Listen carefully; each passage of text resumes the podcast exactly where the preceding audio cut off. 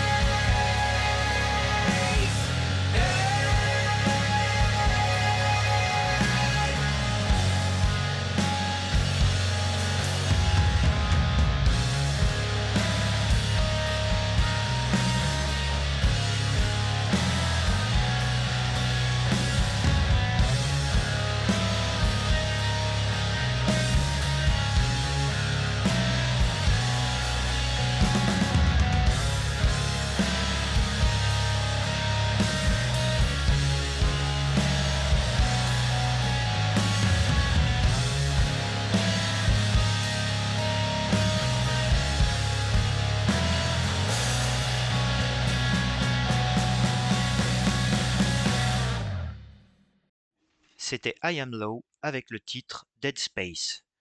On va s'arrêter là avec les groupes influencés par Alice in Chains. Si vous souhaitez, vous pouvez aller écouter l'album Dirt Redux, paru il y a quelques années chez Magnetic Eye Records. Il s'agit d'un remake par de nombreuses formations stoner de l'album Dirt de Alice in Chains. Et même s'il peut souffrir de la comparaison avec l'original, il reste néanmoins un hommage vibrant. Comme je vous le disais au début, je mettrai tous les liens sur mon blog à l'adresse jstonerbanner.blogspot.com. Je relayerai ça aussi sur ma page Facebook jstonerbanner. Nous allons maintenant écouter mon petit coup de cœur du moment avec le groupe Grip on Reality qui nous vient de Grèce et qui nous propose un métal progressif et lyrique teinté de doom dans lequel vous trouverez peut-être d'autres influences. Je vous laisse avec la musique, n'oubliez pas de soutenir vos scènes locales. À bientôt et bonne écoute.